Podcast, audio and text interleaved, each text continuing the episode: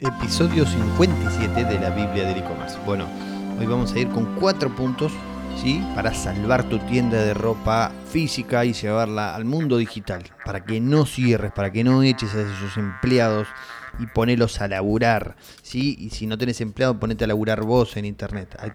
Yo no digo que no sean laburadores, yo lo que creo es que no, no, no saben qué hacer, entonces se paralizan, no saben cómo seguir entonces se paralizan. Y mi idea, quizás todas estas cosas ya las sabes, pero cuando yo te armo esta lista, a vos te dan ganas de, hacerlo. No sé, hay, sucede algo que da resultado. ¿Sí? También varios mensajes y me ponen muy contento de gente que me dice, loco, estoy haciendo lo que vos me dijiste, o, o este, cosas de ese estilo comentarios de ese estilo que la verdad me ponen muy contento y son la energía, son el alimento que hacen que yo tenga ganas de hacer este podcast y tenga ganas de escribir después en el blog.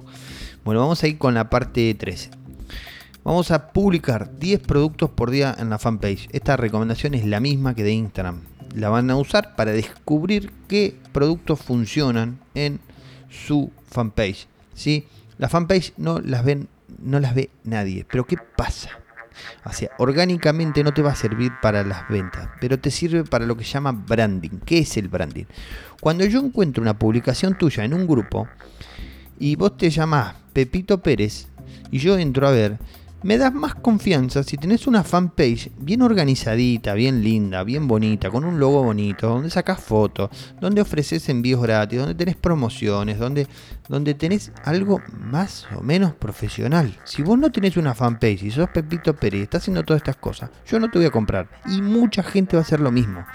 Tenemos que ser profesionales. Entonces, armate una fanpage tirale 10 productos por día, hacelo profesional, sacate buenas fotos, las, podés usar las mismas fotos de Instagram o vas a tener que sacar nuevas. Las dos cosas te recomiendo, ¿sí? Las dos cosas te recomiendo, sacar fotos nuevas para la fanpage y usar las de Instagram.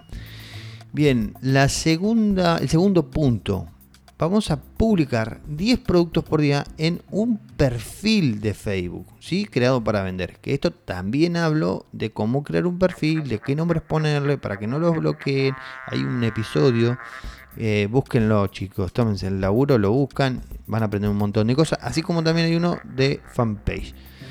Entonces, ¿para qué te sirve el perfil de Facebook? Primero que los perfiles de Facebook tienen más alcance. Segundo que podés agregar más amigos. ¿Sí? Podés usar las etiquetas y podés publicar en los grupos de compraventa también. Porque algunos grupos no van a aceptar, no aceptan páginas, ¿sí? no aceptan la fanpage. Y hay otros que sí aceptan fanpage. Pero para los primeros, bueno, vamos a utilizar esos perfiles de Facebook para vender. Em, note la diferencia entre perfil y fanpage, ¿sí? Busquen, si no saben lo que es un perfil, el perfil personal es el este, que tenés creado vos ahora. Y la fanpage es algo más profesional, ¿sí? más empresarial. Es muy, muy simple eso para que lo explique. Eh, tercer punto, ofrecer envíos gratis. ¿sí? No, eh, todavía sigue recibiendo consultas de gente, me mandan algunos mensajes, me dicen, che, pero el envío gratis no, no lo puedo, o envío gratis según zona. No, chicos, pongan envío gratis, se cobra dentro del producto. No, dice, pero te queda muy caro. ¿Muy caro para quién queda? Para vos queda muy caro. ¿Sí? ¿Vos qué sabes si para el cliente que te va a comprar queda muy caro? Esa es la diferencia. ¿Sí? Entonces no queda muy caro ponelo adentro, al costo de envío. Si te sale a una zona te sale 100 pesos y a otra zona de tu ciudad te sale 50 pesos, ponelo 120 y se terminó. ¿Sí? Bueno, no, pero va a quedar muy caro y la verdad es que la gente no me compra porque queda muy caro. Bueno, cobrar los 70 pesos. Vas a tener alguno que te van a comprar de 50 pesos el envío y hay otro que te van a comprar de 100. Lo pones a 70 a la mitad y se termina el problema. ¿Sí? Y el último punto, tenés que ofrecer los cambios. ¿sí? Si no te queda... A ver, la, el 90% de las personas que no compran ropa por internet, ¿saben qué dijeron en una encuesta? No compro porque es difícil hacer el cambio. Si no me queda la ropa, ¿cómo la cambio? Eh, fíjense la importancia de esto. ¿sí? Entonces, ofrezcan el cambio gratis. No, pero voy a perder plata. De vuelta lo mismo. Se cobra adentro.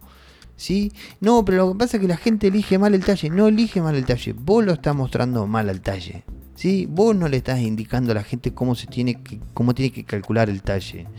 Vos, o sea, el problema es tuyo, no es de la gente. Entonces vos ofreces el cambio. Si ves que tenés muchos cambios, vas a tener que buscarle la vuelta para reducir esa cantidad de cambios. En algún punto estás fallando, ¿sí? Y la recomendación sobre todo de los cambios, para que aproveches, es, che, mandame el talle M.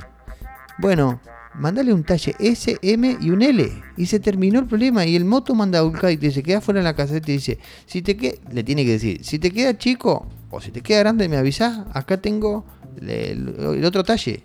Y punto. Esto funciona. A ver, dice, no, pero lo que pasa es que los motos mandados de acá de mi ciudad no, Sí, chicos, funcionan así porque ahora con la pandemia, si no hacen eso, no laburan. Entonces hay que instruir al cadete, ponerle, decirle, mira, explicarle, mira flaco, yo te voy a mandar esto, vos querés laburar conmigo, esto también hablo, en alguno de los episodios hablo de esto, ¿sí?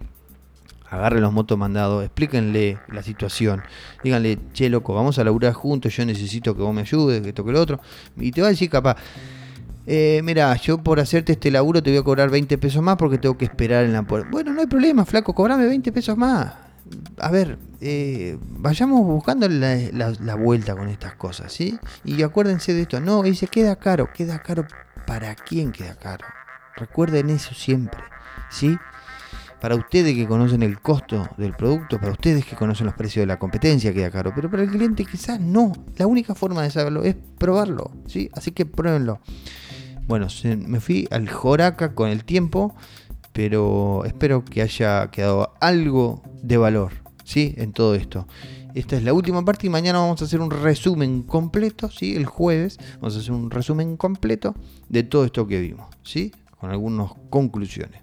Así que nos vemos, nos escuchamos mañana en la Biblia del e-commerce. Sigo diciendo nos vemos, ¿eh? Bueno, chau chau.